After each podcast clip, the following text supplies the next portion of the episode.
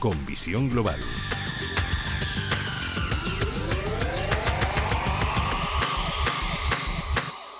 Y el análisis lo buscamos con Luis Benguerel de Anatea Gestión. Muy buenas tardes, Luis.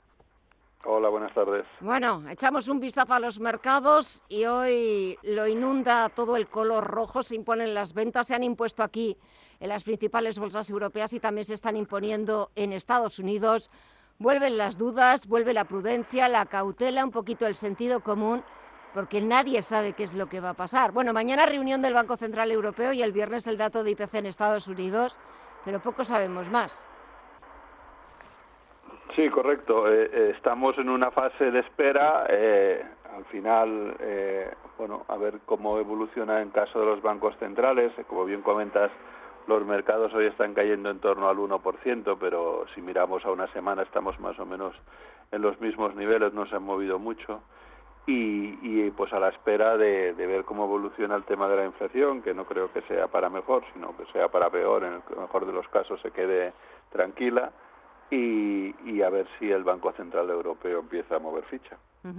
Eh, en principio, todos los analistas, o casi el 100% de analistas, de expertos, estáis convencidos de que va a empezar a mover esa ficha y lo va a hacer a partir de, junio. La cuestión es eh, de cuánto será esa ficha, porque 25 puntos básicos me da la sensación, Luis, de que eso ya se ha quedado obsoleto. Va a ser la primera subida de tipos aquí en la eurozona desde 2011, si no me falla la memoria, y ya casi dan por sentado que esa subida va a ser de 50 puntos básicos. Yo con el Banco Central Europeo no me atrevo. o sea, eh, tiene solo un objetivo que es controlar la inflación y lleva varios pues meses mirando las musarañas. No sé qué, no sé, han perdido la llave para entrar en la oficina o por lo tanto no me atrevo, francamente, no me atrevo. Ya en su día ya la lió eh, Trinchet, que le, dejábamos, le llamábamos Trinchet aquí ah, y, y y después sí que tuvimos a Draghi que actuó bien en su momento y, le dio un giro a los mercados muy importante en un momento de pánico eh, pero que tampoco era su objetivo real pero pero bueno su objetivo real es controlar la inflación y no no están haciendo absolutamente nada para ello. Por lo tanto ah. eh, yo no me atrevo a opinar de en principio igual pues como bien comentas ya van tarde con el 0.25 y debería ser el 0.50 pero tampoco la tampoco se ve en la renta fija europea que lo esté reflejando ¿eh? por lo tanto yo creo que más está reflejando ese 0.25 que no que no un 0.50 inicial pero bueno veremos veremos porque es difícil intentar imaginar qué van a hacer esta buena gente. No, la verdad, la verdad es que sí, y además, eh, bueno, pues cuando se pongan a hacerlo, es cierto que ya vamos a ir tarde, tarde respecto al Reino Unido, tarde respecto a Estados Unidos, que también, nada, dentro de una semana, también reunión de la Reserva Federal. Y esos no, no, no les tiembla tanto el pulso, están decididos a controlar la inflación como sea, aunque habrá que ver si todo lo, todas esas medidas y todas esas subidas que tienen en mente y que piensan poner en marcha de verdad sirven para frenar la inflación. Por cierto, el dato que conoceremos el viernes. Ya lo ha dicho, lo dijo ayer y lo ha vuelto a repetir hoy la secretaria del Tesoro estadounidense Janet Yellen. Un 8% de tasa de inflación, eso es inaceptable.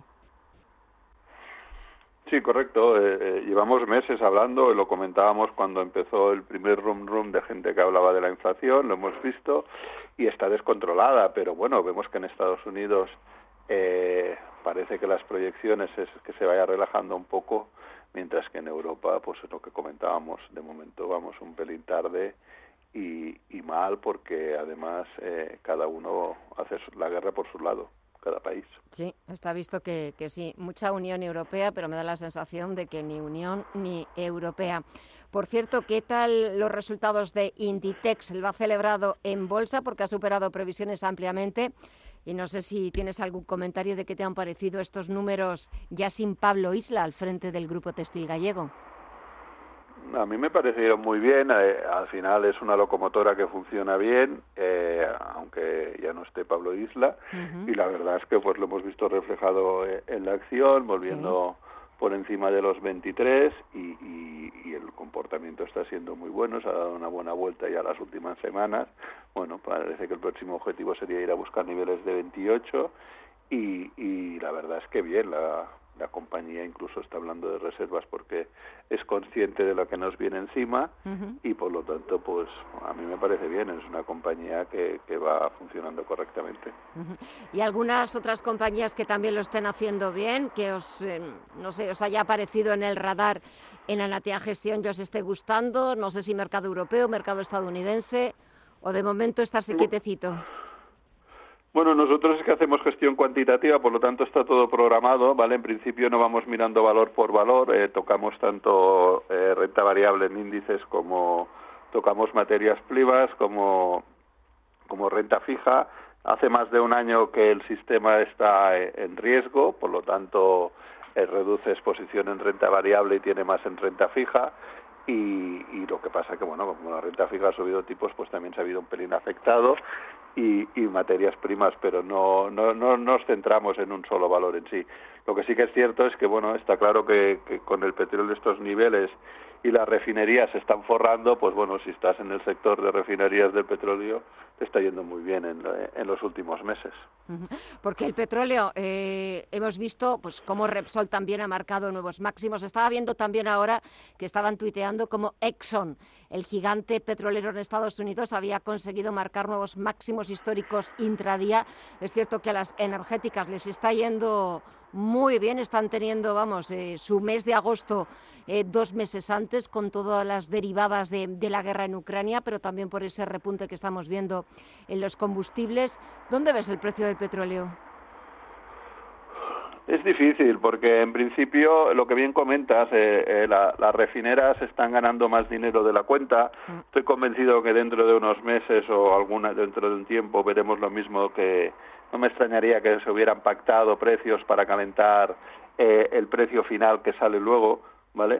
Entonces sí que estamos viendo que, que cuando el, anteriormente, hace años, cuando, cuando el petróleo pues estaba subiendo con cierta fuerza, veías el sector también subiendo, pero pero el margen no era tan tan grande como se está viendo actualmente, ¿no?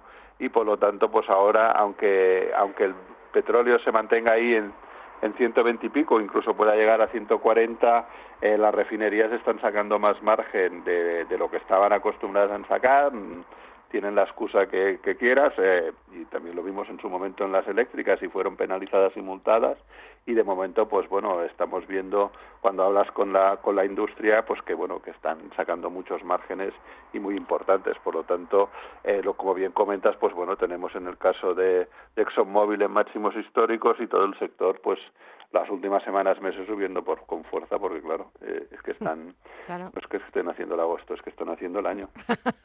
la verdad es que sí, que están haciendo, que están haciendo el año, porque sin lugar a dudas es el sector que más está beneficiando, entre comillas, de, de todas las tensiones geopolíticas, de todo lo que está pasando también con el con el precio del crudo, si ya lo estamos, ellos lo están notando y nosotros también lo estamos notando en el bolsillo cada vez que vamos a repostar eh, en los automóviles, porque a pesar de esa subvención o de esa ayuda de los 20 céntimos de por litro en el carburante. Eh, lo cierto es que ya la gasolina está por encima de los dos euros. En Francia también está por encima de los dos euros.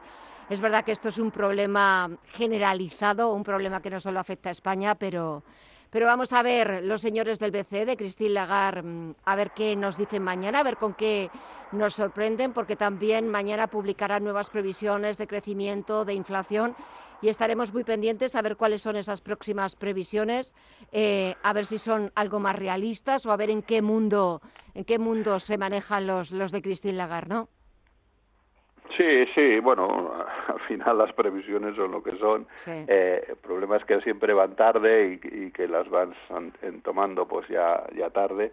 Eh, sería más interesante, pues como bien comentábamos, eh, si estamos dentro de Europa, pues que realmente se pusieran de acuerdo y que se coordinaran para actuar realmente, eh, al menos todos los países de Europa o junto con el Banco Central. Es un poco lo que estuvimos comentando las últimas las últimas veces, ¿no? Eh, antes, eh, en las últimas grandes crisis del tema inflación, cada país tenía su banco central y podía actuar mejor o peor, pero era independiente a la hora de actuar, ¿no? Ahora vemos a Europa que en el mejor de los casos se, se prevé una inflación superior al 6% y si no actúan conjuntamente el Banco Central Europeo con los gobiernos, pues esto puede, puede hacer daño durante más tiempo de lo esperado, ¿no? Pues nos quedamos con el análisis, a ver qué es lo que decide mañana el Banco Central Europeo. El viernes conoceremos ese dato de inflación y, por supuesto, todo lo que vaya pasando hasta la próxima semana, cuando volvamos a tener la suerte de charlar contigo, lo iremos comentando y nos irás dando tu opinión. Luis Benguerel de Anatea Gestión, un placer charlar contigo, que pases muy buena semana y hasta pronto. Un abrazo. Ya, gracias igualmente, que vaya todo muy bien. Gracias.